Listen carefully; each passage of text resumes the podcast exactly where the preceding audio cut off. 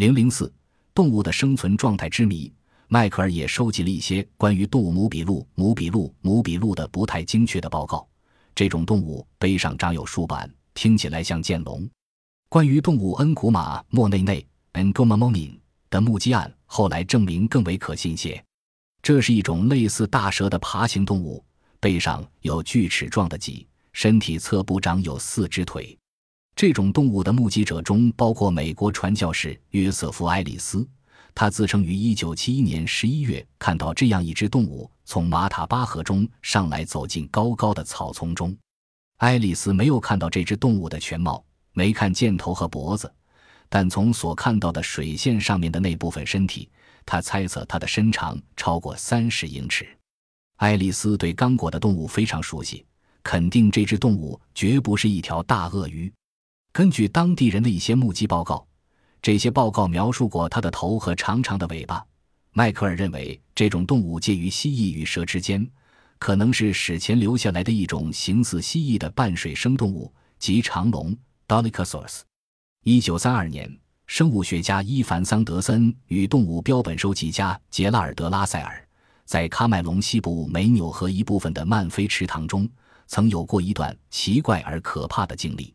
他们俩及当地的向导分成两条小船，沿着陡峭的河岸前行。河岸沿水线成点状，分布着一些深洞。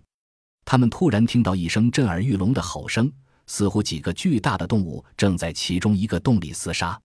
湍急的漩涡把两条船吸向发出如雷般响声的那个洞口。这时，桑德回忆说，那里传来另一声巨响，一个非同寻常的庞然大物跃出水面。把水搅成了雪粒酒色泡沫状，随着又一声巨吼，他又投入了水下。这种东西颜色黑亮，是一种什么动物的头？形状像一头海豹，但更为平滑。其大小与一头成年的河马一样。我指的是头。桑德森与拉塞尔决定不再停留，以发现更多的东西。上岸后，他们发现了一些巨大的脚印，这些脚印肯定不是河马留下的。因为这一地区并没有河马存在，土著人说这种可怕的动物已把河马全部杀光了。但这种动物并不是食肉动物，它们是以生长在河两边的藤蔓植物的果实为食。桑德森说，土著人称这种动物为母库母斑布 m q m 边部。如果两位探险者所看到的真是这种动物的头部的话。那么，它很可能就不是那种与蛇颈龙相似的动物莫克雷莫比莫比。蛇颈龙的头较小。五十年后，迈克尔在自己的探险中发现，当地人使用同一词汇形容任何一种生活在河流、湖泊或沼泽中的大型危险动物。南美的恐龙阿瑟·柯南·道尔爵士在其一九一二年出版的小说《失去的世界》中。描写了一对历尽艰辛的英国探险者在南美洲亚马孙河盆地发现了一个与世隔绝的地方，那里生活着一些历经数百万年沧桑的史前怪兽。几十年来，这个故事已令世界各地的读者爱不释手。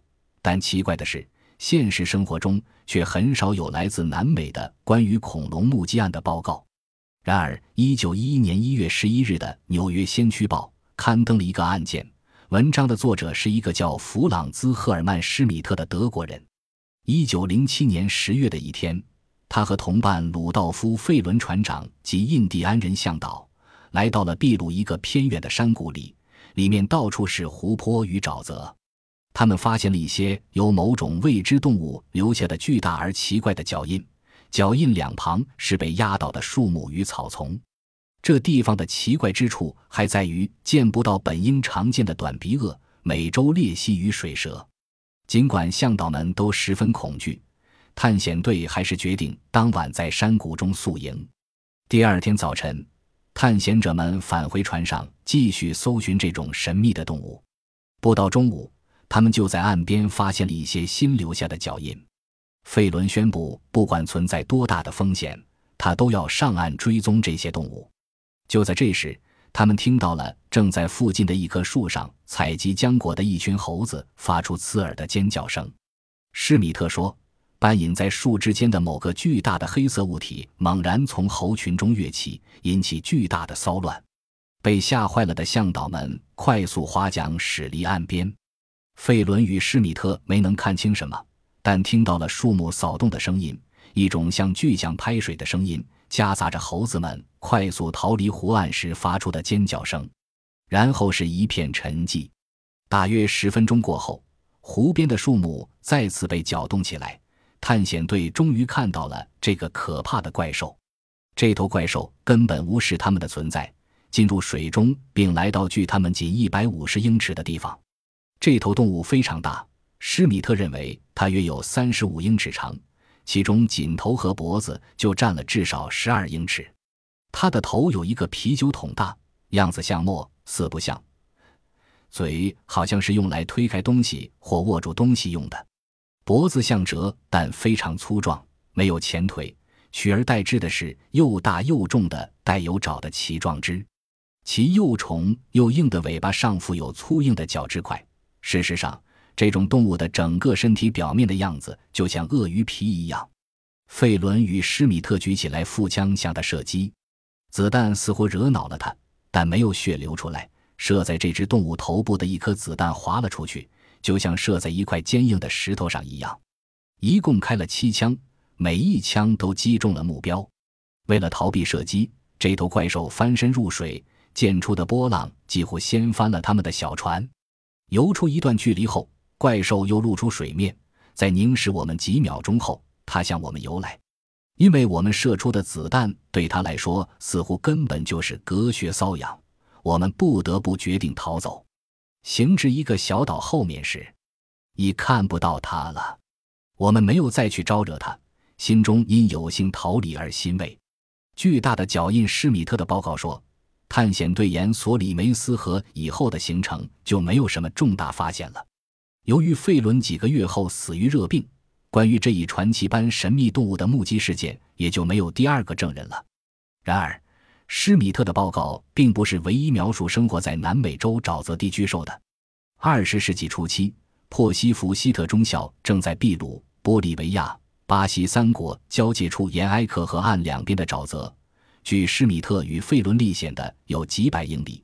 为英国皇家地理学会进行测量时，当地居民曾对他说起该地区看到过某种巨兽的脚印，但当地人也承认说他们也没有亲眼见到过留下这些脚印的巨兽。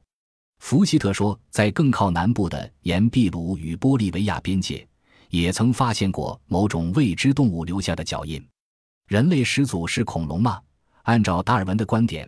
人类是由古猿进化而来的，但这一观点还存在着一些空白区，至今尚未被古人类学家找到。近年来，国际学术界，尤其是西方一些学者，却有一种十分大胆的推测：自从他们在德国巴伐利亚发现了一种身长不到一米的双足小恐龙后，认为一部分娇小玲珑的恐龙极有可能是人类的元祖。加拿大博物馆洛索博士认为。恐龙是地球上首先发展智慧的爬虫动物的一种。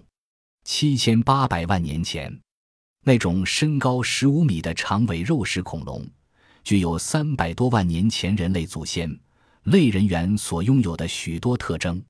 洛索博士还把这类恐龙称为类人恐龙。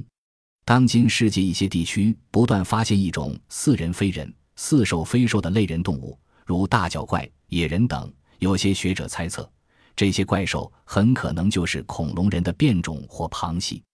火恐龙的发现能说明什么？人们都知道，恐龙曾经是统治地球漫长年代的一种动物，但是不知哪一天，不知是什么原因，这种称霸地球的动物却失踪灭绝了。这些已成为科学界的一大研究课题。生物学家们经历了艰难的探索和研究，普遍认为。恐龙是中生代的地球之霸，但它早已灭绝于世。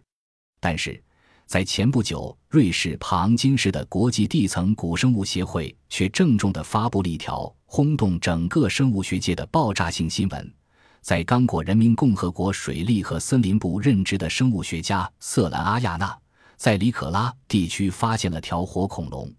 当时，他亲眼看见这只恐龙泡在池塘里，长约八米。重约五吨，全身呈深褐颜色。当地居民称它为莫开尔麦贝母本。活恐龙的发现，使生物学家不得不用新的观点去研究、探索中生代动物区系的理论和演化等问题。